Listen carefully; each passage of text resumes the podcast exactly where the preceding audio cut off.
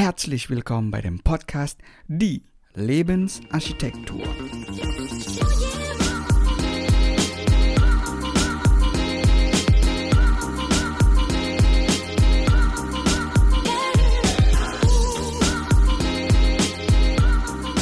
Yo, was geht ab, ihr Lebensarchitekten? Ich hoffe, euch geht es gut.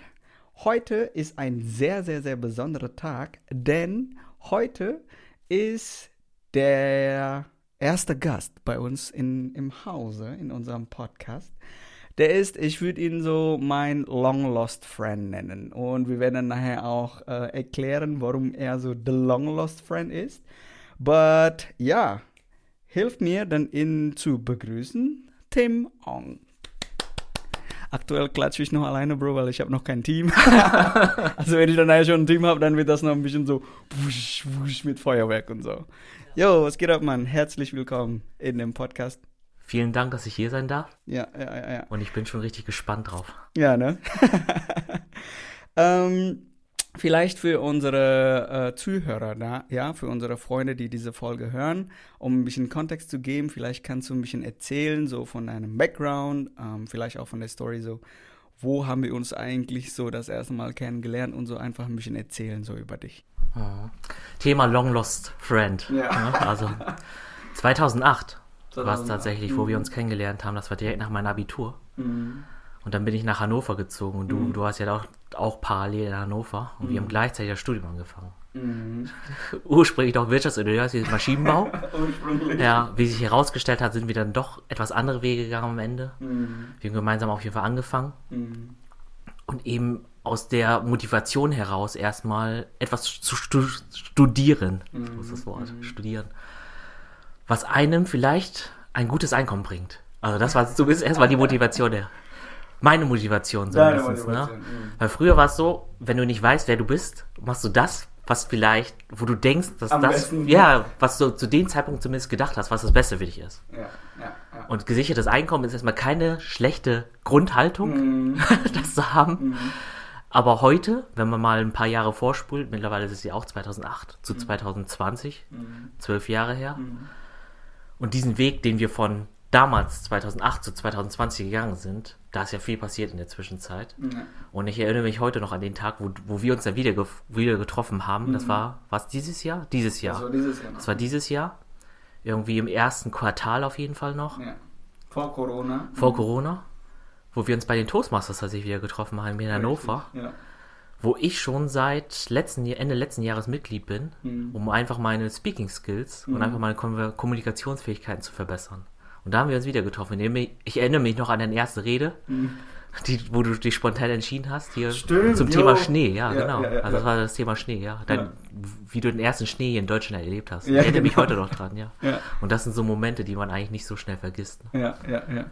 Ja, das ist so, ich finde das auch einfach ziemlich heftig, wie, die, wie das einfach so viele Zufälle halt auch so im Leben halt so gibt, ne?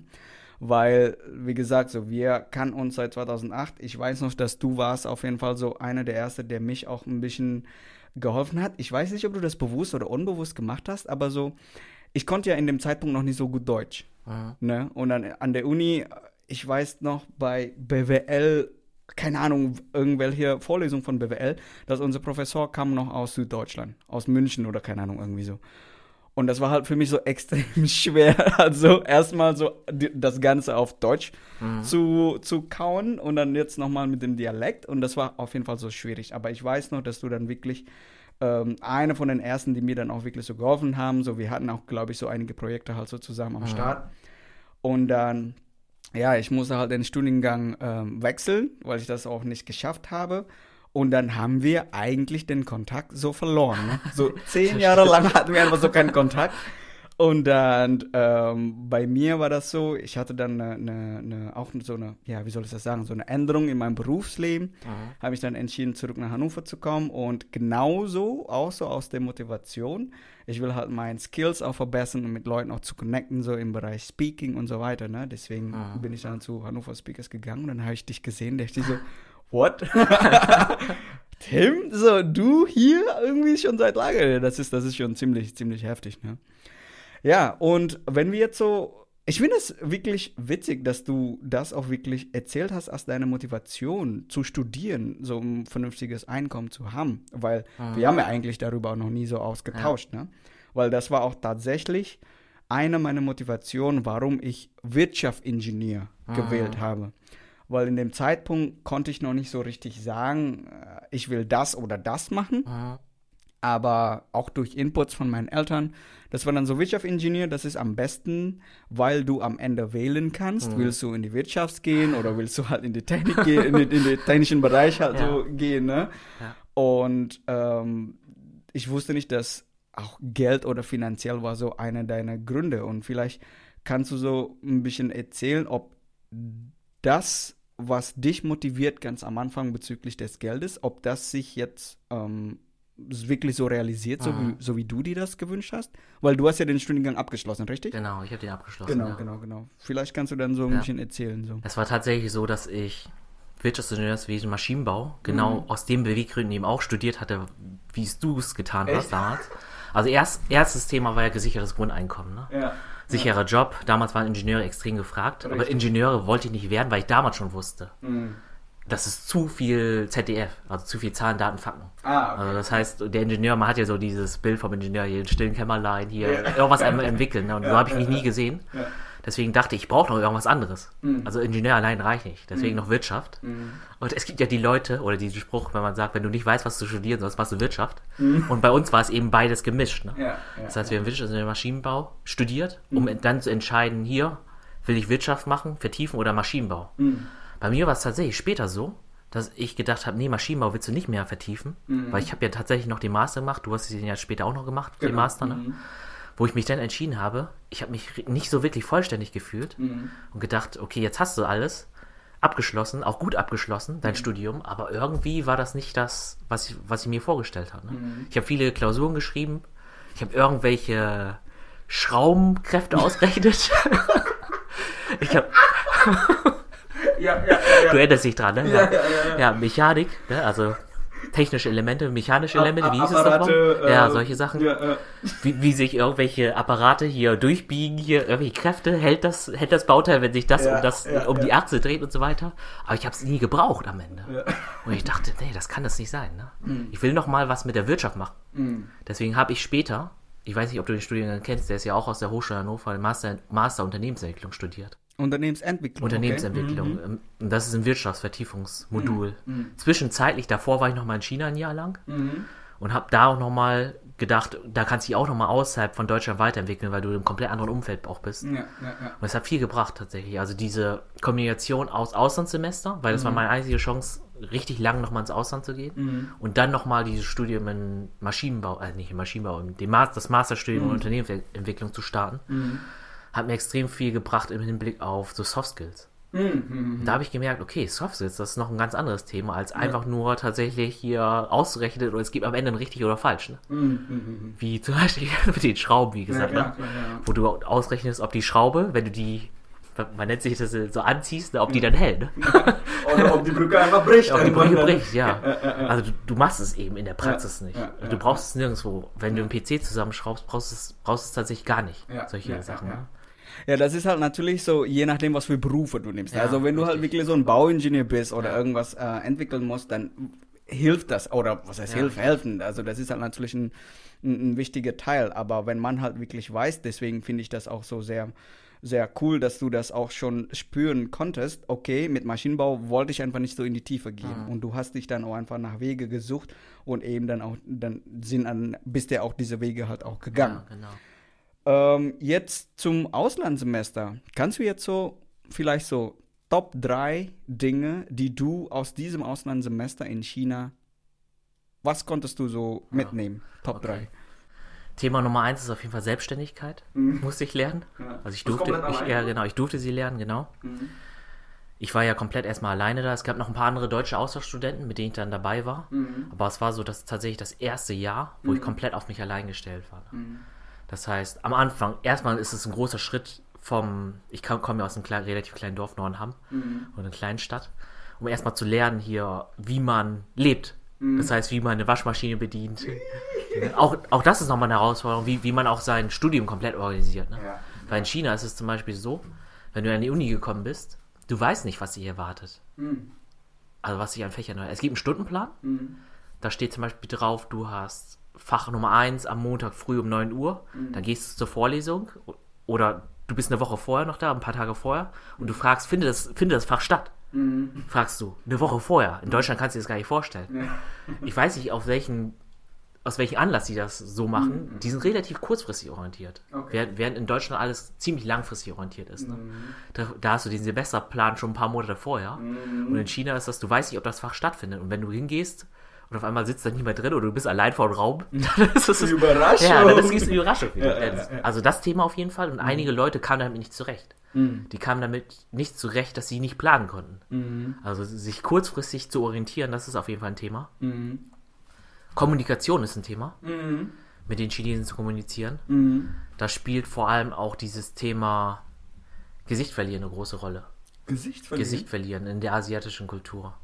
Beispielsweise, dass du wenn du ein wichtiges Thema hast, das nicht vor einer Gruppe ansprichst. Ah, ja. I get it. Ja, ja, das ja, kennst ja. du vielleicht, ja. Ja, ja, ja. Wenn du zum Beispiel Chef bist und dann Mitarbeiter hast, dem möchtest du ein Verbesserungspotenzial mitgeben, dann sprichst du es nicht vor der Gruppe vor an, Thema, auch wenn du es konstruktiv meinst, mhm. weil es trotzdem so ist, als würde der sein Gesicht verlieren. Mhm. Das ist ein Thema, anders zu kommunizieren, mhm. aber auch die Beziehungen mhm. aufzubauen, ist ein komplett anderes Thema. Mhm. Die mhm. Beziehungen sind dort auch intensiver, würde ich sagen, aber die sind am Anfang schwieriger aufzubauen. Also mhm. erstmal diese Maschine zum Laufen zu bringen. Ja. Weil die distanzierter sind. Mhm. Die chinesische Kultur oder die mhm. Chinesen mhm. allgemein sind da mhm. distanzierter. Einen Punkt wollte ich noch erwähnen. Der ist mir jetzt entfallen, aber vielleicht fällt er mir nachher nochmal ein. Mhm, okay. Ähm, wie ist es eigentlich in Deutschland bezüglich dieser diese Kommunikation? Also wenn du halt wirklich so Verbesserungsvorschläge hast. So, ich habe jetzt ähm, mit meiner Berufserfahrung und so, ne, dass ich weiß nicht, ob ich das auch gemacht habe, weil ich ja auch aus, aus Indonesien komme und auch aus dieser Kultur komme, dass man halt nicht direkt so, ja, ich nenne das nicht aggressiv, aber so direkt offensiv dir ins Gesicht sagen, ähm, was falsch ist oder was meine Meinung ist. Womit ich übrigens damals auch wirklich ein großes Problem hatte, weil in Deutschland ja, sind ja alle wirklich direkt. Ja. Und ich habe dann damals wirklich gedacht, so, dass ich falsch war. So, weißt du? Und mhm. dass ich dann so angegriffen wurde und so weiter und so fort, weil ich, ich war da und dann mein Chef kam dann und hat mir dann gesagt, was ich so, was für einen Scheiß ich gebaut habe. Und mhm. dachte ich so, oh shit, Alter, ich werde dann morgen gefeuert und so, ne? Da habe ich wirklich gedacht. Mhm. Und dann natürlich mit der Zeit habe ich dann auch einfach gelernt, dass das auch so ein Teil der Kultur ist, dass man hier in der westlichen Kultur äh, oder in Deutschland, natürlich kann ich jetzt so genauer sagen, dass man auch einfach Sachen halt so direkt sagt und das ah. ist überhaupt nichts Persönliches. Ja. Aber wie ist das denn aus, aus der Berufs, äh, aus deiner Berufserfahrung? Könnte man hier in Deutschland, wenn der Chef jetzt irgendwas sagt und du halt auch so Verbesserungsvorschläge hättest, würdest du das auch wirklich jetzt, wo alle anderen Mitarbeiter und Kollegen halt da sind, würdest du das auch direkt vorschlagen? Es kommt auf den Kontext an. Mhm. Es kommt darauf an, ob es tatsächlich ein Verbesserungspotenzial ist, was tatsächlich ihn betrifft und die Gruppe betrifft, mhm. oder ob es ihn persönlich nur betrifft. Mhm. Darauf kommt es tatsächlich an. Also ja, ja. von dem würde ich das eben abhängig machen. Okay. Und ob das etwas mit mir zu tun hat oder ob das generell etwas zu tun hat. Okay. Wenn ich etwas mitbekomme. Beispielsweise, wenn ich sehe, oh, das ist jetzt in der Gruppenkonstellation, zum Beispiel in Meetings passiert, dann würde ich es natürlich eventuell in der Gruppe ansprechen, aber eventuell auch allein. Es hängt davon ab, mhm. auch von der Persönlichkeit des Chefs ab, mhm. ob er dann in der Gruppe sich unwohl fühlt. Auch mhm. das ist noch ein Thema, was man bedenken sollte. Ja, ja. Es ja. hängt tatsächlich davon ab, von den Faktoren. Das heißt, das ist ja auch, wenn ich das so höre, dann ist es ja alles auch wirklich ein Skill diese ganze, Param diese ganze Parameter auch erstmal mhm. zu erkennen. Ja. So, weißt du, weil viele Leute würden vielleicht gar nicht so viel nachdenken und einfach ja. mal so loslabern. Genau. Oder halt eben von der anderen, von dem anderen Ende oder von dem anderen Pol, dann, dass man einfach sagt, so, pff, ich, mhm. ich sag lieber nichts, so, ne? ja. ne? Genau. Aber das ist, glaube ich, auch so ein wichtiger Skill, einfach diese ganzen Parameter auch so zu erkennen und wirklich abzuwägen, genau. was ist, für einen Schritt ich mache. Das Essentielle ist ja dabei, dass man nicht angreifend dabei wird, ne? Ja. Also wenn du eben Verbesserungspotenzial äußerst, mhm. dass du das nicht sagst, ey, das war jetzt total Bullshit, was du gemacht hast, mhm. dass du dann sagst, ey, pass mal auf, mhm. ich habe mir jetzt das und das aufgefallen an jedem Tag mhm. und dann kannst du dein Potenzial nennen, also deine, mhm. deine Verbesserungswünsche nennen und dann bleibt es bei ihm eben oder bei mhm. ihr, je nachdem, ob du einen Chef oder eine Chefin hast, das anzunehmen oder eben nicht anzunehmen. Ja, ja, das stimmt.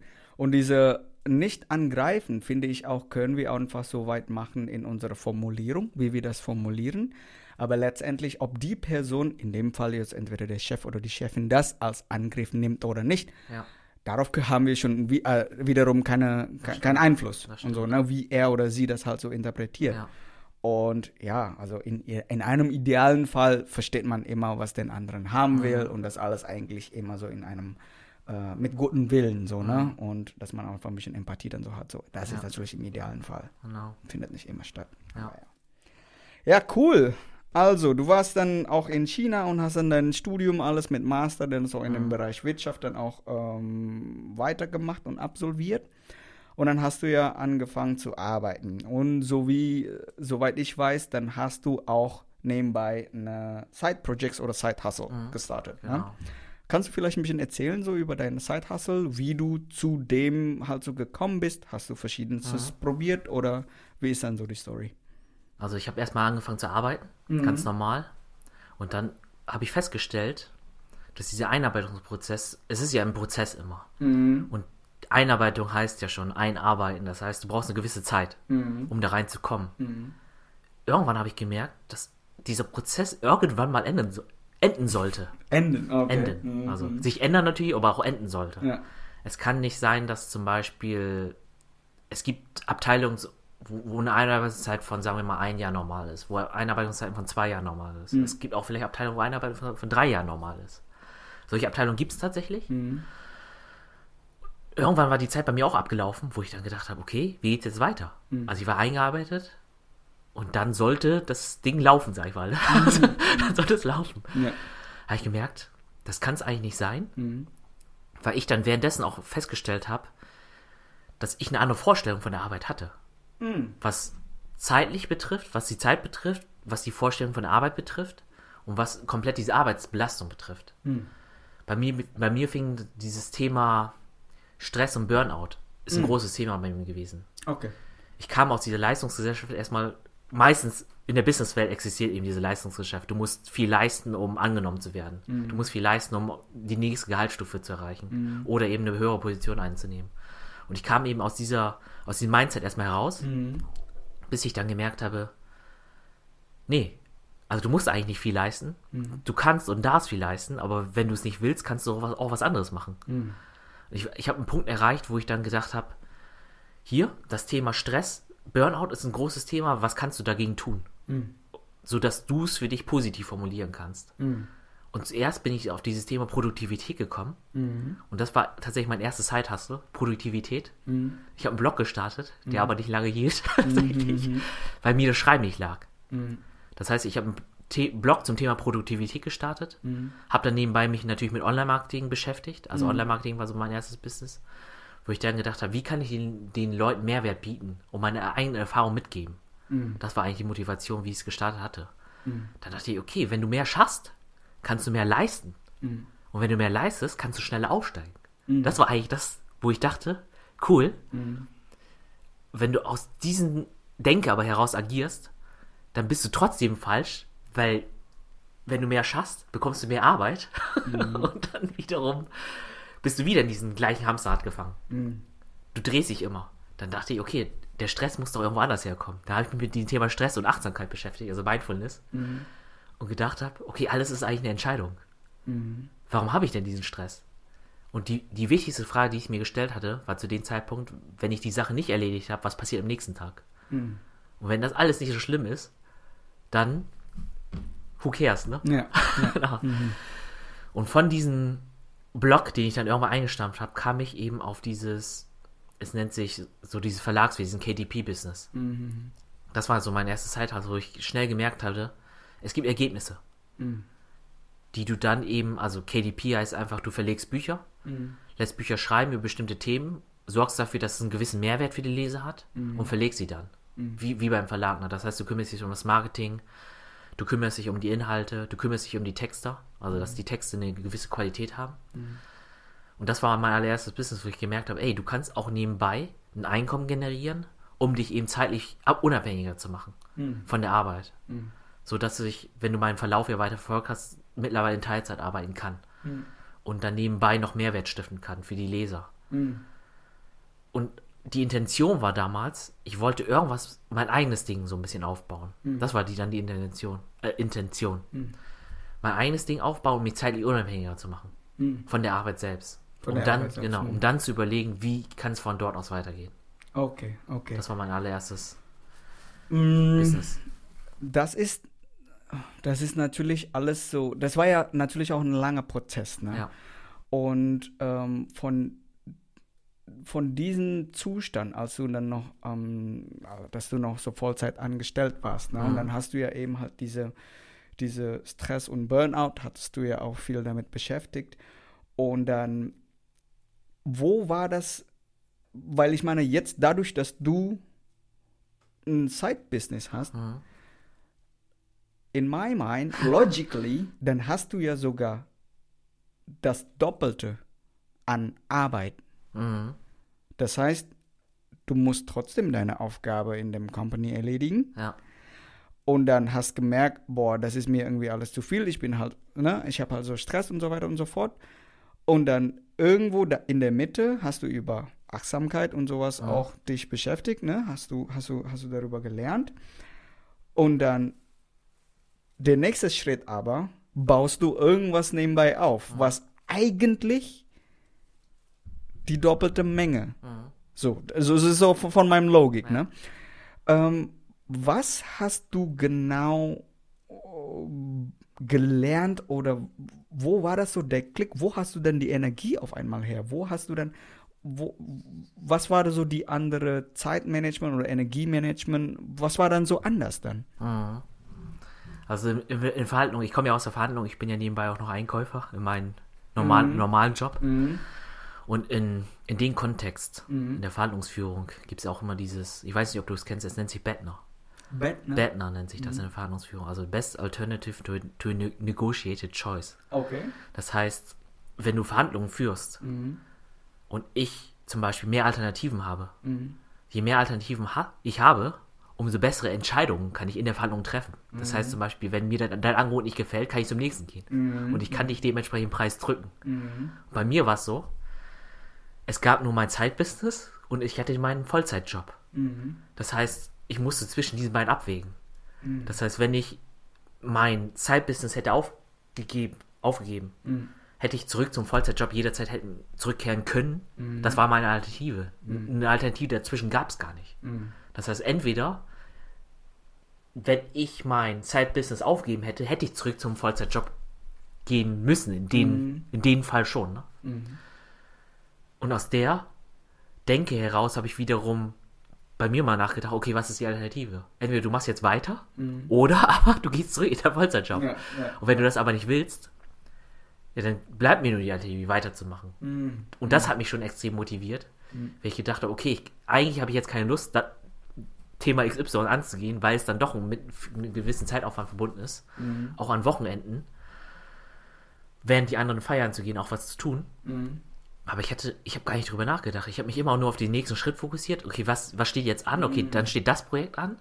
Und ich habe dann einfach durchgezogen. Also ja. ich, es gab gar nicht, ich habe gar nicht so, so lange drüber nachgedacht. Mhm. Ich kam nach Hause, habe dann über nachgedacht, was sind die nächsten Schritte im Business, mhm. die mich voranbringen. Und ich habe da einfach weitergemacht an der Stelle. Ja. Ja. Ich habe nicht viel drüber nachgedacht tatsächlich. Es gab ein Ziel mhm. und es gab einen Weg dahin. Und der Weg dahin stand fest. Ich habe weitergemacht ich habe dann immer wieder, es gab da immer so Schleifen, wo ich gemerkt habe, okay, an dem Punkt geht es nicht mehr weiter. Mhm. Da habe ich mir Mentoren gesucht oder ich habe selbst durch Selbsterfahrung gelernt, wie ich von A nach B komme. Mhm. Immer. Mhm. Das, das war so ein Lernzirkel. Okay. Das ist mein Schwachpunkt, Bro. Ich bin so eine, manchmal ertappe ich mich selbst in, in Nachdenken. Mhm. Ich verbringe meines, also von meiner Empfindung her, verbringe ich viel zu viel Zeit in Strategie ah. aufbauen. Das Plan, was ist denn die beste Strategie, ah. was sind dann so die besten Moves, dies ja. und das und so, ne? ja. ne? Sodass ich eigentlich diese Zeit, die ich dort verbringe, ich sage nicht, ich sage nicht, dass es schlecht ist, Strategie aufzubauen, das mhm. ist wichtig, mhm. aber sobald du das wirklich bewusst aufgebaut hast, mhm. dann sollen wir einfach, oder soll ich, ich rede ja nur über mich, dann soll ich einfach wirklich mehr Vertrauen darauf haben. Ja. und dann einfach los, losrennen und einfach ja. nur Execution, Execution, genau. Execution. Das ist dann tatsächlich so ein, ein, ein Schwachpunkt, so, den ich dann so in, in, in mir merke. Ne? Und ähm, wenn du jetzt vorhin auch so gesprochen hast, dass du dann Mentoren gesucht hast, mhm. kannst du vielleicht auch erzählen, was das wirklich konkret bedeutet? Also ich meine, wie sucht man oder wie hast du Mentoren gesucht?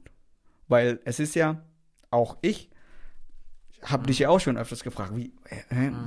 wie, wie, wie kann ich denn eigentlich so mit, ich sag mal so gleichgesinnten Menschen mich umgeben ja. oder Mentoren suchen und so weiter. Wie war das denn eigentlich von deiner Story?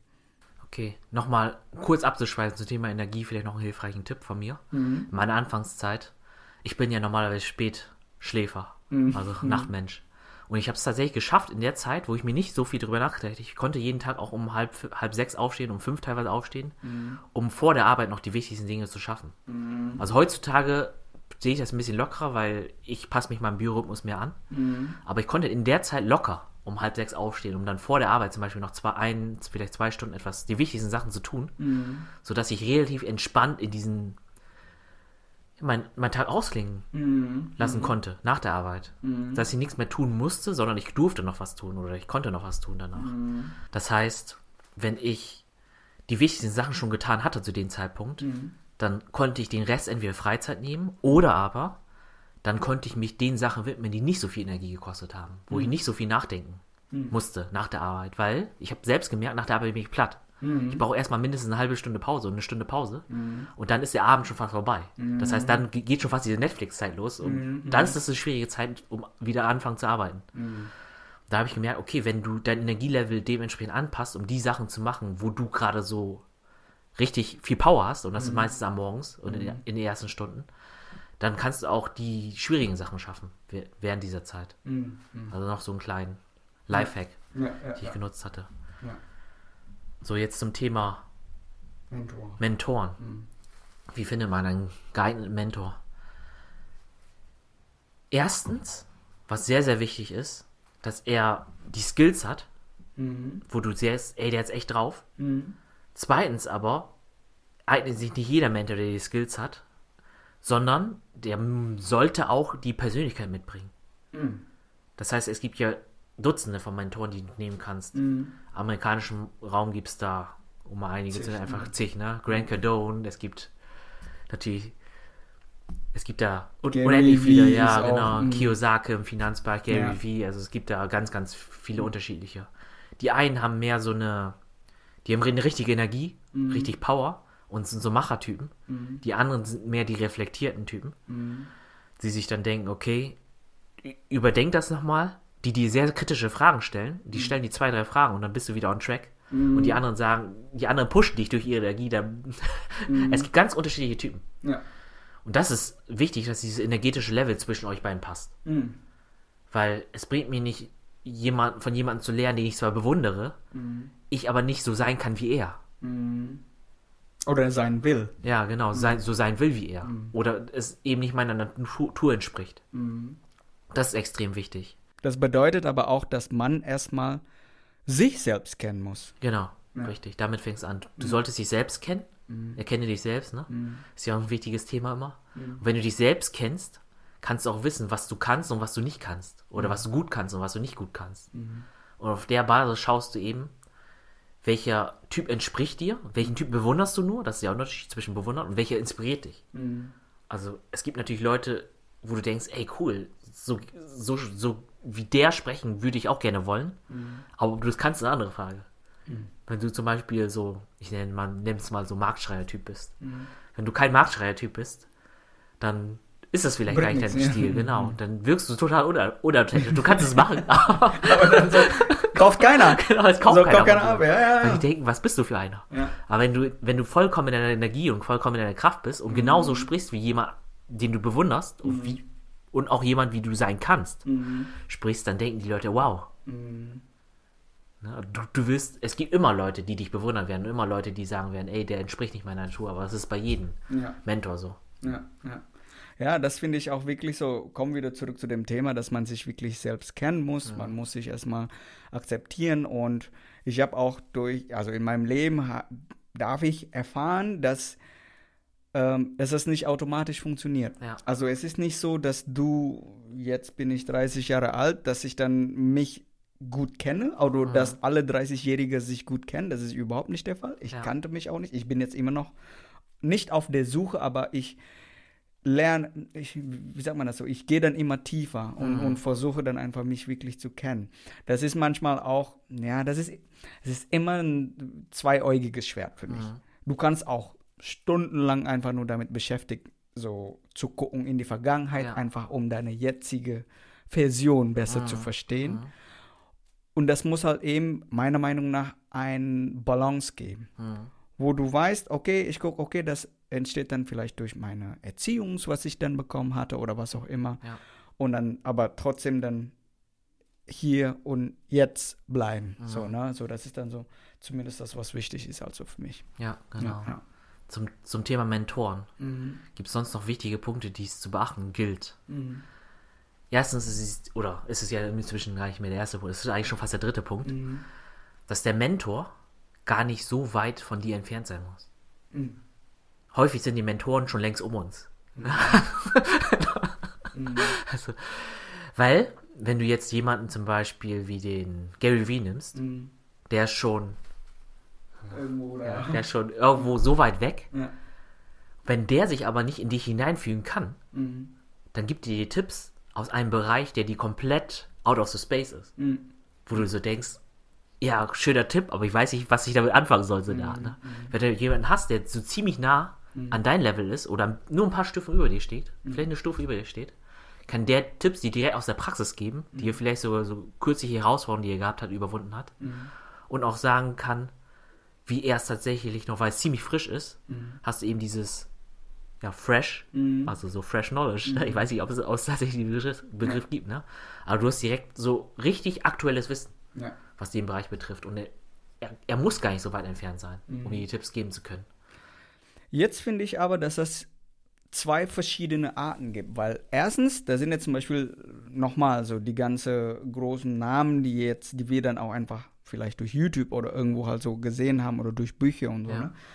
Die sind ja auch eine Art von Mentoren, weil wir einfach wirklich von deren Knowledge und deren Erfahrungen auch lernen ja, können. Genau. Das ist Fakt Nummer eins. Und Fakt Nummer zwei, das, was du gerade beschrieben hast, dass es eine Person ist oder einfach jemand, eine Gruppe oder keine Ahnung, der dann noch nicht, nicht so weit entfernt sind von uns, dann besteht ja sogar noch die Möglichkeit, weil um diese Antwort zu unseren Fragen zu bekommen, dann kannst du ja wirklich eine, eine, einen persönlichen Kontakt so mit der Person halt zu machen. Wirklich so ein, ja, ich will jetzt under your wing mhm. so lernen und ja, so weiter genau. und so fort. Ja. Ne? Hast du ein, hast du eine Erfahrung in dem Bereich? Hast du wirklich so einen Mentor, wo du sagst so, okay, von ihm lerne ich persönlich und nicht nur von seinen Büchern und Videos? Und wenn du so einen hast, wie hast du ihn approached? Also wie war so, wie, wie, wie bist du denn so? Vielleicht so Tipps, so was können wir halt machen, um äh, Me Me Mentees heißt das, ja, ne, genau, Mentees, um Mentees ja. zu werden von Leuten, die wir dann auch wirklich so als Mentoren sehen. Ja. Im Grunde gäbe es natürlich die Möglichkeiten, mhm. wobei, wenn jemand sehr, sehr weit schon ist, mhm.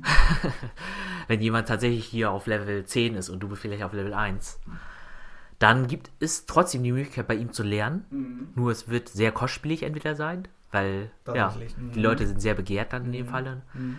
Deswegen ist es bei mir eher so der Fall, dass ich Mentoren habe, die aus fachfremden Bereichen kommen, mhm. die ich aber trotzdem als Mentoren irgendwie ansehe. Mhm.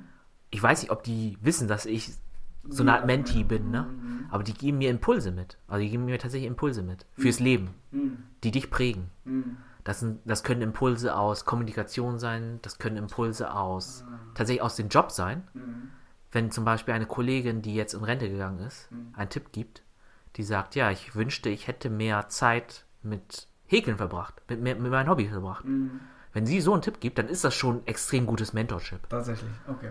Oder wenn mein Kollege, der oder Kollegen, die zum Beispiel einen Burnout hatten, mir Tipps geben, dann sind das extrem gute Tipps, weil sie, die kommen aus der Praxis. Also bessere Tipps kannst du eigentlich kaum bekommen. Du kannst natürlich auch mit einem Professor sprechen, der dir das auf medizinische Art und Weise, wie ein Burnout steht, wie du es vermeiden kannst, aber das sind Leute, die es nicht selbst gehabt haben vielleicht. Ja, ja.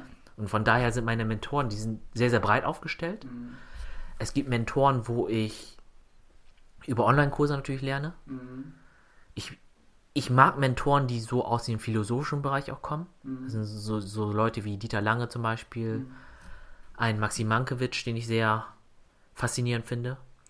Mein allererster Mentor war Michael Hyatt aus dem mhm. amerikanischen Bereich, mhm. weil er war sehr breit aufgestellt und er berichtet aus seinem privaten Leben. Mhm. Das fand ich extrem inspirierend. Wie er aus seinem privaten Leben diese Brücke geschlagen hat zu, zu seinem Leben als Führungskraft und wie er als Führungskraft gelernt hat, wiederum zu führen mhm. und was in seinem Privatleben, wie er in seinem Privatleben auch mit seiner Familie gelernt hat, eine achtsame Kommunikation zu machen. Mhm. Und ich habe fast jede Podcast-Folge von ihm damals gehört und da dachte ich, da waren sehr viele gute Nuggets dabei, mhm. die ich aufgenommen habe. Ja.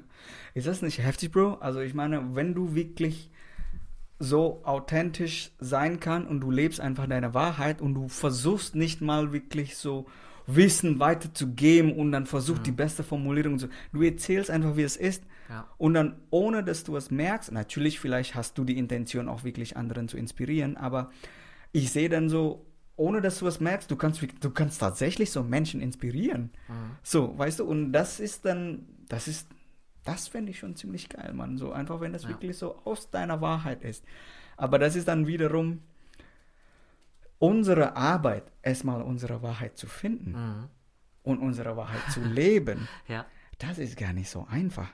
Das ist gar nicht so einfach, weil jetzt, das ist, denke denk ich mal, dass eine gute Brücke ist dann so zu dem nächsten Topics, was ich dann mit dir auch besprechen möchte, ist, ähm, ich weiß, dass du aktuell eine, äh, eine Ausbildungs- Coach-Ausbildung machst, ne? So, und ähm, was war denn so der, der, der, der Grund? Was hat dich so wirklich dazu gebracht, nochmal diesen Schritt zu nehmen, als Coach zu werden? Und was war so deine Intention und was willst du damit erreichen? Weil eigentlich, so wie ich das gesehen oder so wie du es erzählt hast, Studium, Arbeit. Arbeit nicht zufrieden, Side-Hustles aufgebaut. Und dann manche werden ja wahrscheinlich auch mit dem Schritt schon zufrieden sein, so weißt du. Aber du hast nicht dort aufgehört, sondern du nimmst jetzt noch einen weiteren Arbeit, nochmal eine Coachingsausbildung.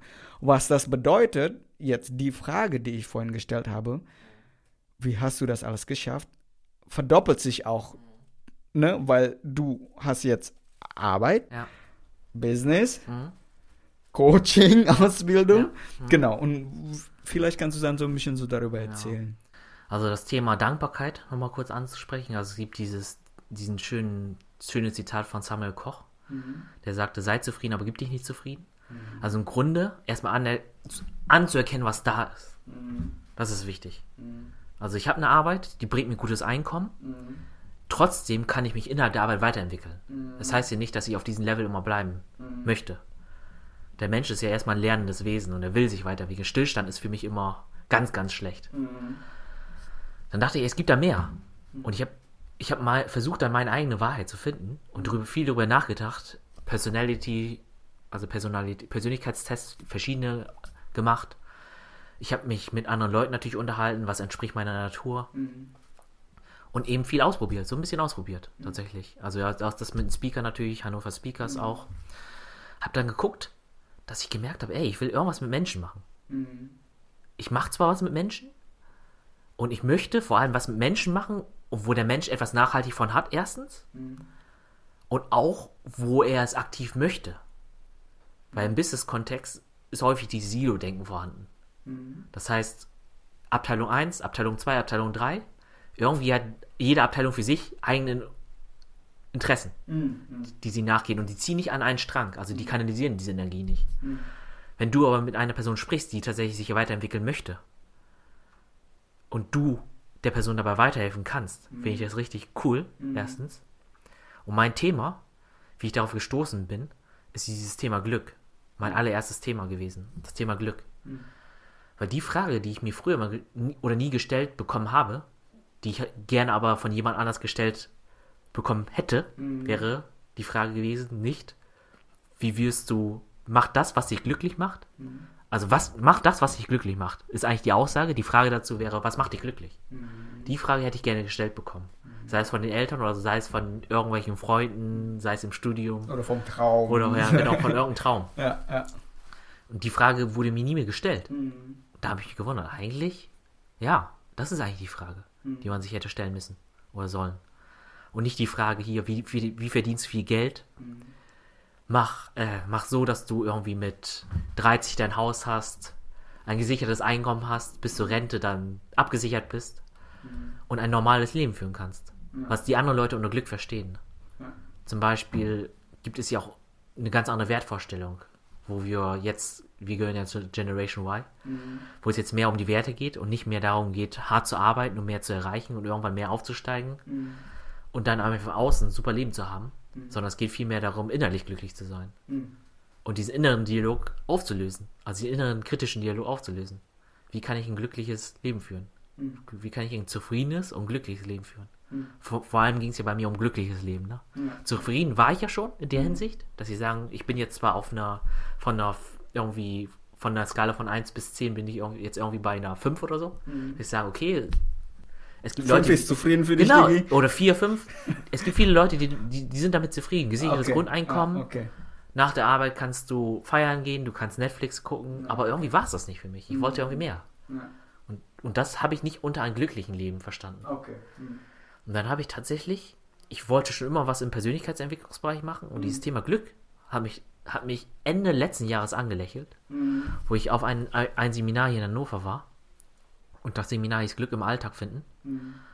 Und da wurde mir tatsächlich angeboten, eine Ausbildung zu machen. Ich habe mich da erkundigt und da, da gibt es eine Ausbildung, die ich dann gemacht habe in diesem Jahr schon gemacht habe und teilweise, teilweise schon erfolgreich abgeschlossen habe, mhm. war dieses Thema Glück, wo es einfach darum geht, nicht von unglücklich zu glücklich zu kommen, sondern einfach zu gucken, okay, von zufrieden zu glücklich zu kommen. Das ist eigentlich so der Hauptaufgabenpunkt, wo viele Leute, die sind zufrieden, aber die sind nicht wirklich glücklich. Mhm. Das heißt, die, die, befinden sich auf einer Skala von 1 bis 10 auch noch 4 oder 5 oder vielleicht auch noch 6. Mhm. Aber es gibt einfache Möglichkeiten, wie sie einfach zu 7 kommen könnten. Mhm. Durch Dankbarkeitsrituale, mhm. durch Erinnerungen, ganz einfach Erinnerungsrituale, wie man sich einfach erinnern kann, was einen glücklich macht und durch solche Sachen wie Urlaub, Auszeit nehmen. Es gibt unendlich viele Möglichkeiten. Und das zu finden, was dich tatsächlich glücklich macht, ist da die eine Fragestellung. Das ist ein Block. Das Thema Glück. Mittlerweile interessieren mich noch mehr Sachen, die ich damit so ein bisschen verzahne. Also Thema Glück Nummer eins. Nummer zwei, beim, bei, beim Thema Glück, da arbeitest du mehr mit positiven Emotionen. Da lässt du alles, was so negativ ist, ein bisschen außen vor. Und da beschäftigen wir uns zum Beispiel auch so mit Charakterstärken. Also was macht dich als Charakter aus? Mhm. Du hattest vorhin dieses Thema Freundlichkeit auch angesprochen, was mhm. eins meiner Top-Charakterstärken ist, Freundlichkeit auch. Mhm. Oder ich glaube, es ist sogar tatsächlich Nummer eins. Mhm. Mhm. Freundlichkeit, wo du gesagt hast, ich, ich tue mich da schwer, irgendwie Kritik zu äußern, so direkte Kritik zu äußern. Mhm. Vielleicht ist es einfach deine Stärke, auf eine empathische Art und Weise Kritik zu äußern. Vielleicht. genau. Thema Nummer zwei ist das Thema Mentaltraining, Mentalcoaching, mhm. was ich damit verbinde. Da geht es tatsächlich auch um negative Emotionen mhm. Und so um Themen wie innere Konflikte. Mhm. Wie kannst du für dich innere Konflikte auflösen, ist zum Beispiel ein Thema. Wenn du zum Beispiel so ein Thema, ja, Selbstständigkeit, Prokrastination ist immer ein Thema. Wie kann ich meinen inneren Schweinehund überwinden? Da geht es gar nicht darum, den inneren Schweinehund zu überwinden, sondern wie du den inneren Schweinehund einfach in eine andere Umgebung reinbringst. Mhm. Weil der innere Schweinehund, die geht vielleicht in den Stall, wo er gerade drin ist, schlecht. Mhm. Und du bringst ihn in den anderen Stall rein, auf einmal flippt er aus. Mhm. Also er flippt aus auf eine positive Art und Weise. Der freut sich, mhm. dass du ihn, dass du bessere Umgebung für ihn geschaffen hast. Mhm. Da geht es eher um solche Themen. Mhm. Das heißt, du hast einen inneren Schweinehund und du hast gleichzeitig auch, du möchtest etwas schaffen. Mhm. So einen Antra Antrieb in dir. Diesen Antrieb in dir und dann noch gleichzeitig dieses Schuldgefühl. Und wie du diese drei Komponenten beispielsweise im Einklang bringst, darum um solche Themen geht es dann im Mentaltraining, um, mhm. um mal so ein Bild davon zu bekommen. Du bist so hin und her gerissen, zwei Themen, du weißt nicht, oder auch du bist hin und her gerissen zwischen den Entscheidungen, du weißt nicht, ob A oder B für dich besser ist. Auch mhm. solche Themen kannst du aber dann auflösen. Also da geht es um so innere Dialoge, mhm. die du für dich selbst auflösen kannst. Mhm. Und auch darum, wie du mit deinen inneren Ressourcen deine Ziele erreichen kannst. Mhm. mhm. Das heißt, was brauchst du zum Beispiel, um Public Speaking zu machen, machen zu können? Mhm. Für dich selbst, ne? Weil jeder braucht etwas anderes. Ja ist es ein Ziel, was für dich über attraktiv ist? Mhm. Auch so, um solche Themenstellungen geht es? Also um Ziele erreichen, um Ziele festzulegen, mhm. um zu gucken, ob die Ziele überhaupt zu dir passen mhm.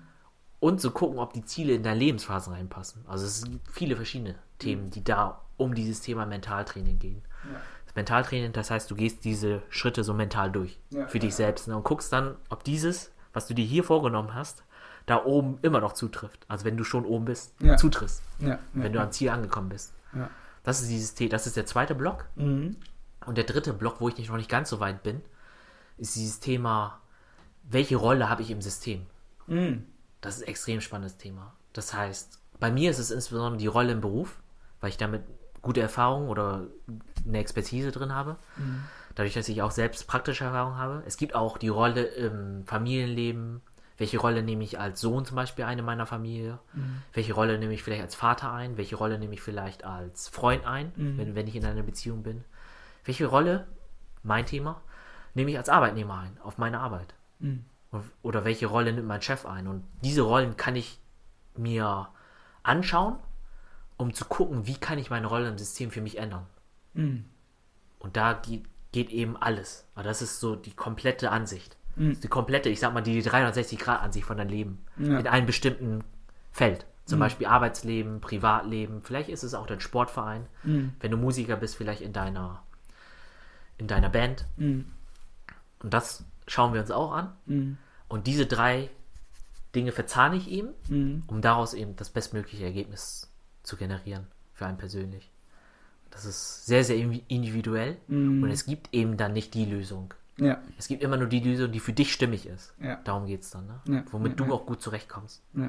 Und du dann nachher als Coach halt eben diese ganzen Prozesse dann so jemanden dann begleitet, ne? Damit genau. er oder sie halt eben diese Lösung für die Person dann auch wirklich so maßgeschnitten, sage ich mal, so auch ähm, aufbauen könnt weil Richtig. ihr beide das ja auch ja, also das, das, Ganze macht. Ne? Das Ziel ist natürlich, sich selbst überflüssig zu machen. Also mich als Coach überflüssig zu machen. Mhm. Wenn das passiert ist, dann hast du die Arbeit gut gemacht als Coach. Sehr gut. Schön, schön, schön, schön. Ja.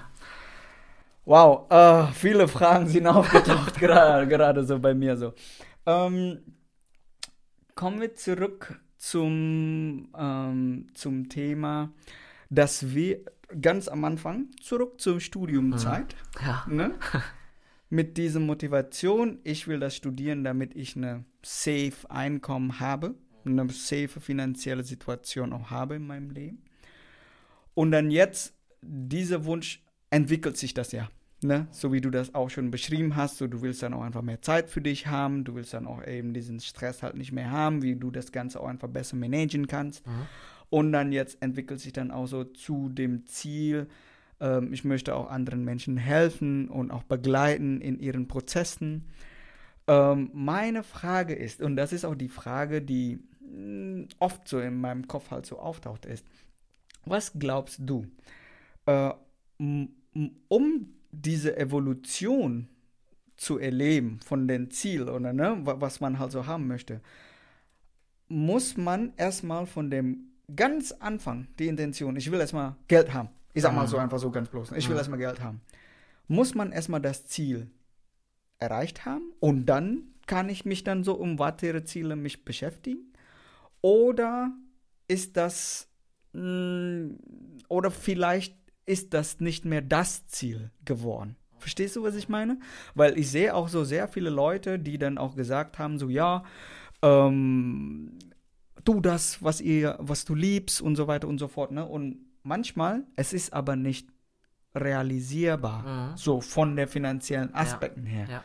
Und dann, wenn du die Person aber siehst, er hat schon ordentlich viel Geld und ja. er hat schon ordentlich viele Kurse anzubieten, mhm. von dem er auch wirklich leben kann und so weiter und so fort. Das heißt, da ist dann irgendwo ist dann so, so, so eine Hypocrite Level, also von wegen so, dass nicht jeder das umsetzen kann. Wie ist denn deine Meinung dazu? Okay, da, da spielen natürlich zwei Faktoren eine Rolle. Mhm. Zeit ist eine Rolle mhm. oder Geld. Mhm. Das heißt, und wie du diese Zeit einsetzt, das ist eigentlich der dritte Faktor. Mhm. Du hast entweder viel Zeit, aber du arbeitest natürlich, um dein Grundeinkommen zu sichern, mhm. damit du über die Runden irgendwie kommst. Und dann, es gibt Leute, die sehr, sehr wenig Zeit haben. Mhm. Die vielleicht sogar einen 60-Stunden-Job haben oder 60-Stunden-Woche, weil sie viel Überstunden machen. Mhm. Es aber trotzdem schaffen, extrem produktiv zu sein. Mhm. Das heißt, Fokus ist auch nochmal so ein Thema. Mhm. Um dann die Ergebnisse zu erreichen, die andere vielleicht innerhalb von fünf Stunden schaffen, schaffen die in einer Stunde. Mhm.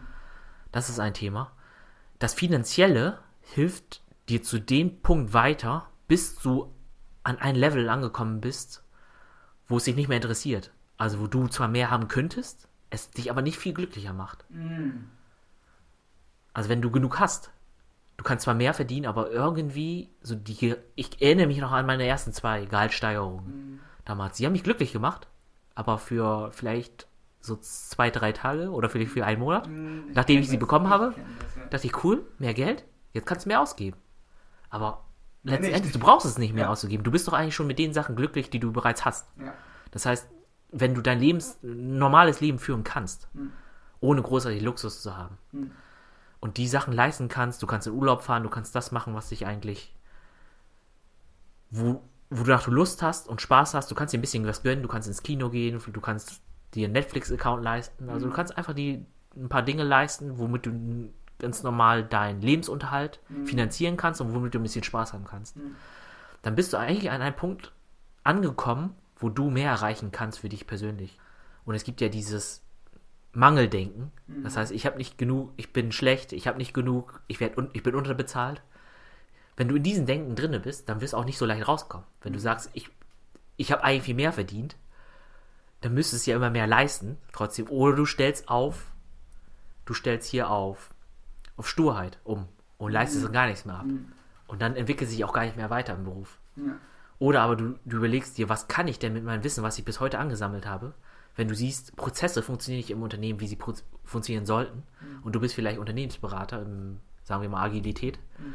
dann kannst du da Content weitergeben, sei es auf YouTube, sei es über einen Podcast, einfach anfangen for free tatsächlich mhm. und dich darüber dir eine Community aufbauen oder ähnliches aufbauen. Mhm vielleicht gar nicht so direkt am Anfang aus dem Mindset heraus damit Geld zu verdienen, sondern einfach um Mehrwert zu stiften. Mhm. Um aus diesem Mangeldenken rauszukommen, wo du denkst, ey, mit meinem Wissen, was ich habe, das ist an der Stelle vielleicht in meiner Firma vielleicht wird das unterbewertet oder das ist vielleicht an verkehrter Stelle. Mhm. Aber es gibt Leute, die das interessiert, mhm. welche Erfahrung ich gesammelt habe und wie man es besser machen kann in Zukunft. Ja, ja, ja, ja. Das heißt, ähm, die Frage, ob man jetzt erstmal dieses, ähm, das erste Ziel auch erstmal erfüllt haben muss. Das heißt, man muss ja erstmal für sich selbst entscheiden, was ist genug für mich. Mhm. Ne? Weil wir müssen hier auch einfach mh, mm, wirklich realistisch sprechen, dass man Geld braucht. Ja. Solange wir auf dieser Welt leben, dann braucht man halt Cash. Mhm. Nur, wofür braucht man das wirklich? So, ne? So, was ist ja. denn wirklich mein Fixkosten? Genau. Womit kann ich denn, wann bin ich denn eigentlich so zufrieden und alles ist so in Ordnung und mein, meine Existenz ist gesichert und so weiter und so fort. Und ich kann das auch, ich kann mich auch wirklich relaten mit deinem Satz, so mit deinen ersten zwei Gehaltserhöhungen, dass yay, mehr Geld so auf dem Konto und so, ne? Und dann ja. denkst du dann so, oh, nu, so, ne? Und das ist auch wirklich so, vielleicht um ein bisschen Sharing so mit dir ne, und auch mit den Zuhörern. Ähm, ich glaube, ich habe das erlebt, Bro. Dieses, ich meine, wir hören das ja so oft so, dass Millionär, oh, die haben dann extrem viel Geld, sind aber unglücklich. So, ne? Und dann viele merken dann, oh, Geld ist nicht alles. So, ne? Ich habe das in dem extrem frühen Stages schon erkannt. Weil, wie gesagt, so, ich habe dann auch Gehaltserhöhung bekommen, dies und das und so, ne? Und habe dann irgendwann hab mein Konto gesehen und habe gesagt, so, basically, das sind nur Zahlen. Das sind einfach nur Zahlen. Jetzt sind die Zahlen halt mehr, aber so wie du das auch schon beschrieben hast, dass das bedeutet nicht, dass man mehr glücklich, äh, dass man glücklicher ist. Überhaupt nicht. Und ähm, eine Frage habe ich noch, was ich auch sehr interessant finde, ist den, den Zitat von Samuel Koch. Genau, also sei zufrieden, aber gib dich nicht zufrieden. Ich habe mich auch mit diesem Thema ein bisschen beschäftigt in den letzten Tagen. Und zwar, ähm, ich lese gerade ein Buch, ähm, Think and Grow Rich von Napoleon Hill, genau. Und dort wird ja auch beschrieben, dass man Desire braucht. Ne? Dass man diese, du musst einfach das wirklich wollen. Weil das ist quasi der X-Faktor, ähm, ob du weitermachst oder nicht, um deine Ziele zu erreichen, falls du auf dem Weg ähm, Failures, oh, was ist ein Failures auf Deutsch? Also Misserfolge. Genau, Misserfolge dann auch triffst. Ne? So manche hören dann auf, oh shit, nee, ich werde das nie, nie bekommen. Oder manche haben dann eben diese Desire und machen dann weiter. Okay, das ist jetzt der erste Fakt. Der zweite Fakt, ich beschäftige mich auch wirklich äh, tief mit dem Thema Mindfulness und Achtsamkeit. Mhm. Ich habe das, ich habe die Nutzung oder die, die positive Effekte bei mir in meinem eigenen Leben auch schon gespürt und habe das auch versucht, jetzt wirklich die Messages auch so nach außen zu teilen. Und in der Achtsamkeit ist ja immer so gesagt, sei hier und jetzt. Mhm. Das, was du auch schon gesagt hast, sei dankbar für das, was du hast. Mhm. Ja? Und dann taucht dann so eine Frage in mir, ist dann also Desire zu haben, um mehr zu erreichen, sei es vom Geld, sei es vom äh, mehr Menschen, die du erreichen kannst wirklich mit deinen Messages, das sind ja so Desire dann, ne? Ähm, ist das das Gegenteil von Mindfulness? Weil ist das eine Form von Undankbarkeit von dem, was ich aktuell habe. Weil ich ja mehr haben will, mehr erreichen will, immer mehr, immer mehr, immer mehr. Und ähm, ich habe Gedanken darüber gemacht, aber jetzt würde ich gerne so deine, deine Ansicht also dazu ähm, mhm. wissen. Wie siehst du das? Okay.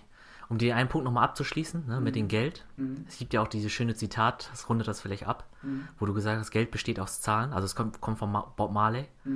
Mhm. Geld besteht aus Zahlen mhm. und Zahlen sind unendlich. Mhm. Und wenn deine Suche, wenn du, wenn du immer mehr nach Zahlen strebst, also immer mehr nach höheren Zahlen strebst, wird deine Suche nach Glück ewig werden. Ja.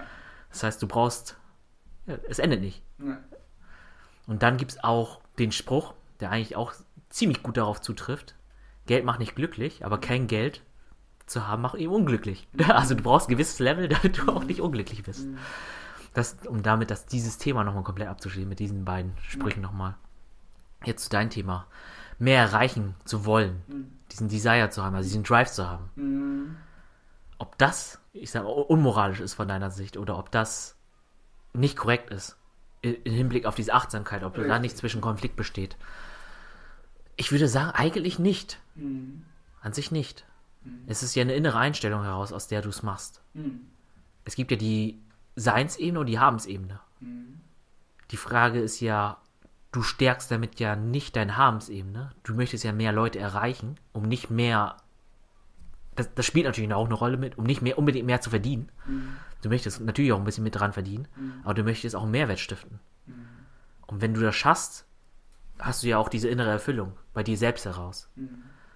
Indem du mehr Leute erreichst, wobei du dir darüber im Klaren sein solltest, ob du nicht bereits schon viele Leute erreichst. Mhm. Weil wenn du zum Beispiel ein, eine Person erreichst mhm.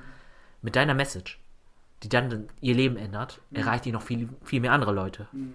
Also es gibt ja diesen Butterfly-Effekt, ne? ja, also diesen ja. Effekt, wo dann hier mit einem Flügelschlag mhm. erreichst du noch viel, viel mehr als, als nur den einen Flügelschlag. Ja. Tatsächlich. Also du tankst damit eher was auf der Seinsebene. Mhm. Weil du damit diese innere Erfüllung spürst. Du bekommst dir nicht da, damit mehr materiellen Reichtum, sondern du hast diesen Drive, um, um mehr in der Welt zu bewegen.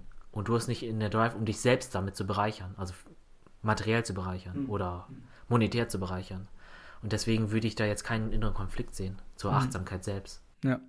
Weil das ist auch einfach ein Nebenprodukt ist. Wenn da mehr Geld halt entsteht, dann entsteht halt mehr Geld. Habe ich auch nichts genau. gegen. Also, ja. ne? Und ähm, ja, also ich sehe das auch nicht, nicht genauso, aber hier ist meine Ansichten dazu. Meine Antwort ist auch, dass das kompatibel ist, sondern äh, Achtsamkeit muss sogar entstehen, gemeinsam mit dem Drive oder mit dem mhm. Desire, was wir haben. Weil diese Fragestellung kam eigentlich aus der Angst, dass äh, ich hatte so Angst, so, okay, wenn ich jetzt so achtsam bin und so zufrieden bin mit dem Hier und Jetzt, ich habe Angst, dass ich mich dann nicht weiterentwickeln möchte. Mhm. So, weißt du, dass ich dann so, ja, es, es ist alles so chillig, es ja, ist alles so schön ja, und so, ja. so, weißt du? Und deshalb, mit meiner Überlegung und mein jetziger Stand über dieses Thema ist, ähm, ein Desire zu haben, ist schön, mhm. aber du darfst nicht dein Glück und deine Freude mhm. an das Endresultat binden. Genau. So, weil das ist irgendwann in der Zukunft. Erst mhm. wenn ich tausend Leute erreiche, mhm. dann bin ich glücklich. Genau. Das ist nicht das. Ja. Sondern eben diese Dankbarkeit. Ich bin so dankbar, dass ich jetzt mhm. überhaupt in der Lage bin, diese Podcast-Folge ja. mit dir aufzunehmen. Ja. Wir posten das online nur Universum weiß, wie viele Leute wir dann mhm. auch erreichen werden mit dieser Message. Und wie, wie, du gesagt hast, wenn eine Person das hört und dann kriegt diesen mhm. Gedankenanstoß, mhm. das ist dann schon richtig ein ja. Segen für uns. Ja. Und ähm, ja, hier dankbar sein und dann eben diese Desire haben, möchte mehr erreichen. Mhm. In dem Fall bleiben wir bei dem Beispiel. Mhm. Aber ich möchte mich mit dem Weg dahin verlieben. Ja. So weißt du, so dass ich eigentlich immer mhm im Hier und Jetzt bin. Mhm. Immer. Und nicht irgendwo in der Zukunft oder irgendwo in der Vergangenheit ja. bin. Ja, das ist dann so mein Take mhm. so darüber. Ja. Stimmt. Also einerseits ist es natürlich wichtig, diesen Prozess zu lieben, also diesen Weg dahin zu lieben. Ansonsten bringt dir es nichts, wenn du, nee. wenn du nur das Ergebnis haben willst. Mhm. Weil die meisten Leute wollen eben die Ergebnisse haben ja. und sind dann nicht bereit, hier irgendwie sich zu verändern dafür. Also, ja, ja, Weil es eben eine große persönliche Veränderung ist die teilweise damit hergeht. Und wenn das nicht zum Charakter passt, du kannst natürlich einen Porsche fahren, du kannst eine Luxusvilla auf Mallorca haben oder wo auch mhm. immer, aber wenn du dich nicht diesen, diesen Lifestyle haben willst mhm. oder nur das Ergebnis haben willst, dann kommst, willst du das nicht erreichen. Ja. Die andere Sache, die du auch angesprochen hast, war dieses Thema, so ein bisschen Thema Spiritualität, Achtsamkeit mhm. plus eben Erfolg. Mhm. Also es gibt natürlich die sehr, sehr spirituellen Leute, die dann ihre Spiritualität als Ausrede nutzen, um dann keinen finanziellen Erfolg zu haben. Mhm. Genau, das ist eben so diesen Konflikt, den du vielleicht ein bisschen gesehen hast. Ne? Mhm. Und das sollte eben auch nicht der Fall sein. Mhm. Du kannst ja sagen, ey, ich gebe mich mit so wenig zufrieden, ich brauche das alles nicht. Dann kannst du ja auch so bleiben, wie du bist. Ne? Ja. Und das ist dann auch, kann gefährlich sein. Es gibt mhm. irgendein gesundes Maß. Ja. Bei mir damals gab es auch mal ein ungesundes Maß. Ich habe mich auch mit dem Thema Glück mhm. intensiver beschäftigt. Und du kannst, du kannst hier diese Dankbarkeitsjournals machen, mhm. in allen möglichen. Du kannst verschiedene Rituale machen, um dich dankbarer zu fühlen. Du kannst es auch übertreiben. Mhm. Das ist auch die Sache. Mhm. Und ich habe es damals mal übertrieben. Und wenn du dann Glück als olympische Disziplin aufbauen möchtest, also mhm. so als Leistungssport betreiben mhm. möchtest, dann geht das auch in die falsche Richtung. Richtig, mhm. Weil ich dann merke, oh, heute habe ich vergessen, oder gestern, ich habe schon die letzten drei Tage vergessen, hier mein Dankbarkeitsjournal zu machen. Und dann machst du dich Und ja, genau, ich habe hier so einen Fragenkatalog von zehn Fragen, die ich jeden Tag beantworte, und das dauert so 20 Minuten. Ja, ich habe keine Lust ja, gehabt, abends um. Mhm. und dann machst du hier Schuldgefühle. Ja. Na, und das geht dann in eine falsche Richtung. Ja. Da musst du selbst für dich reflektieren, ist das doch überhaupt das Richtige? Vielleicht bin ich schon dankbar genug. Vielleicht brauche ich das gar nicht mehr. Auch solche Fragestellungen spielen eine Rolle. Bro, diese ganze Self-Reflect, also Selbstreflexion, sagt ja, man das? Ja. Genau, diese, dieser Prozess ist so wichtig, weil, wie du von Anfang an schon gesagt hast, es gibt nicht die Lösung. Ja. Und man muss das auch einfach wirklich ständig. Da sind ja einfach nur Gedankenanstoße. Man mhm. macht das, diese Dankbarkeitsjournal, ich nenne das Dankbarkeitsradar. Ja, ja. Man versteckt so sein Radar so für die Dinge, wofür man auch mhm. dankbar sein kann. Und ähm, wiederum, wenn dich das kaputt macht, das ist genau, dann ist das kontraproduktiv. Mhm. Ja. Genauso wie wenn du halt so Bücher oder Videos liest und mhm. Inputs zu bekommen, aber am Ende hockst du acht Stunden einfach nur YouTube-Videos zu gucken und machst nichts, ja. passiert dir auch nichts. Genau. Und zu dem, was du auch gesagt hast, so, es gibt auch Leute, die dann sagen, so ja, ich diese finanziellen, nicht Misserfolg, aber das die Person dann einfach da bleibt. Mhm. Und für mich auch wirklich, wenn die Person auch damit glücklich ist, mhm. be my guest. Ja. Weil das ist ja letztendlich das, wonach, wonach wir alle eigentlich mhm. streben. Mhm. Ich glaube, keiner strebt Glück, äh, keiner strebt bewusst einfach nur an finanzielle, ja, finanzielle Stand, so weißt einfach so mehr sein. Geld, ja, genau. Richtig. Die, die grundlegendste ist sicherlich Glück ob mhm. jetzt die Person finanzielle mhm. etwas, also die, das finanzielle mit dem Glück verbind, verbunden hat, das ist dann wieder eine andere Frage. Ja. Und ja, ach, das ist echt so, so, so, so, so ein spannendes Thema, echt. Ja. Gut, jetzt, ähm, genau, du bist jetzt ähm, dabei, dein, deine, deine, dein Coachingsweg auch aufzubauen. Mhm. Vielleicht kannst du auch schon ein bisschen erzählen, so was du vorhast mit deinem Coachingsprogramm, ähm, mhm. sage ich mal so, was du vorhast, so wer kann dann vielleicht auch ähm, von dir halt begleitet werden und so weiter. Vielleicht kannst du ein bisschen darüber erzählen. Ja. Also wer von mir begleitet werden möchte, natürlich. Mhm. Das ist eine sehr, sehr wichtige Grundeinstellung, mhm. den Wunsch zur persönlichen Veränderung zu haben. Natürlich. Den Wunsch zur persönlichen Veränderung zu haben, ist sehr, sehr wichtig. Mhm. Darüber hinaus noch Leute, die offen sind mhm. für neue Erfahrungen. Und vielleicht schon Leute, die damit Vorerfahrung haben mit Persönlichkeitsentwicklung. Muss nicht, zwangsläufig, aber kann. Mhm. Das sind alle Leute, die einfach glücklicher in ihr Leben werden möchten, mhm. um es auf den Punkt zu bringen. Oder eben ihre innere Ressourcen, ihre Ziele erreichen möchten. Konflikte, innere Konflikte, wie gesagt, auflösen möchten.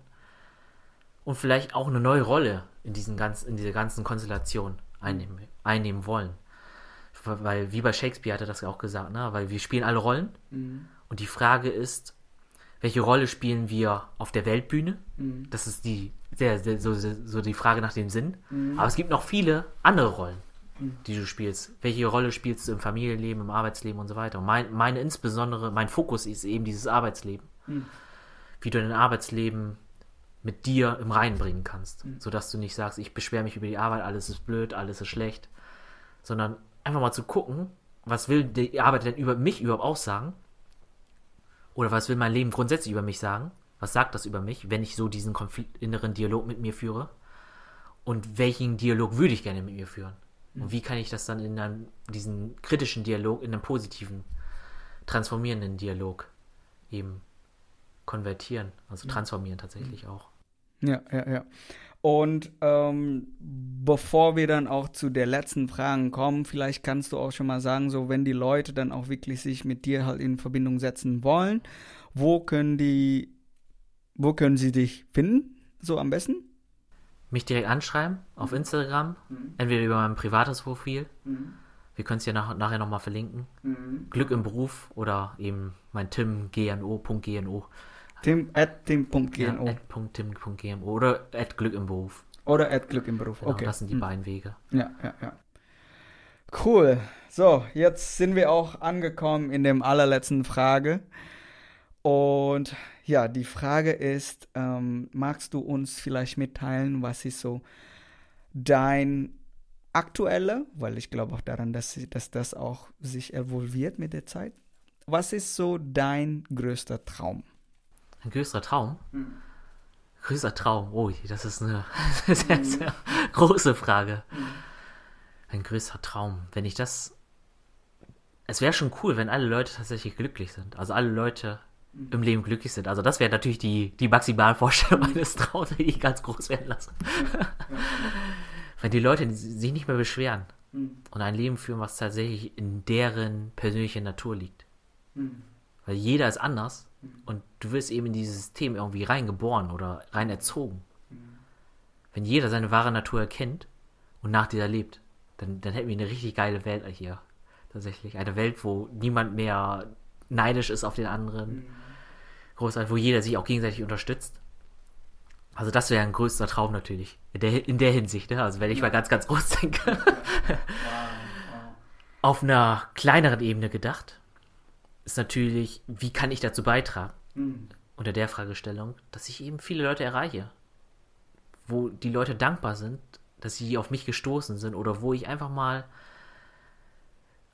auch, wenn jemand sagt hier zu mir, dass meine Worte seine Worte werden oder dass meine Worte ihre Worte werden. Mhm. Und wie werden meine Worte zu ihren Worten, indem sie durch, durch meine Worte, die sie hören, mhm. sich in Bewegung setzen. Mhm und dadurch ihren Pfad aufnehmen und dadurch ein anderes Leben führen können. Das wäre auch schon cool. Also, wenn, wenn irgendein Satz, der fällt, vielleicht auch von dir, mhm. wenn ein Satz dich so motiviert hat, dass du ein komplett anderes Leben führst. Sei es durch das Coaching, sei es durch das Podcasting. einfach Impulse mitzugeben, wo ich merke, das bringt was. Das hat den Leuten richtig geholfen. Und die können dadurch ein besseres Leben führen für sich selber. Wow, sehr, sehr, sehr, sehr, sehr schön. Wow. Alright, guys. Also, meiner Meinung nach, ihr wisst ja, dass dieser Podcast heißt ja die Lebensarchitektur, weil ich persönlich auch einfach daran glaube, dass ähm, wir alle Lebensarchitekten sind und wir wirklich unser Leben so designen können, wie wir es wollen. Und Tim ist einfach ein sehr, sehr, sehr gutes Beispiel, so, weil äh, habt ihr alle gehört, so wo er angefangen hat, mit welchem Mindset er angefangen hat und dann, dass das, dass das Ganze auch wirklich so evolviert und sich weiterentwickelt hat. Und ja, ich bin mir sicher, dass ihr ähm, viele Nuggets und viele Gems von diesem Gespräch auch bekommen könnt. Falls ihr uns unterstützen möchtet, folgt uns gerne bei Instagram at die Lebensarchitektur und auch hinterlasse Bewertungen bei iTunes und auch abonniere unseren Podcast bei YouTube und bei Spotify. Alright, guys, denkt dran, sei der Architekt deines Lebens. Vielen herzlichen Dank, dass du die Podcast-Folge gehört hast. Falls du einen Mehrwert bekommen hast, unterstütze uns gern, indem du diesen Podcast bei Spotify und auch bei Instagram die Lebensarchitektur folgst, um mehr Ideen, Perspektiven und positiven Inputs zu bekommen. Danke sehr und sei der Architekt deines Lebens.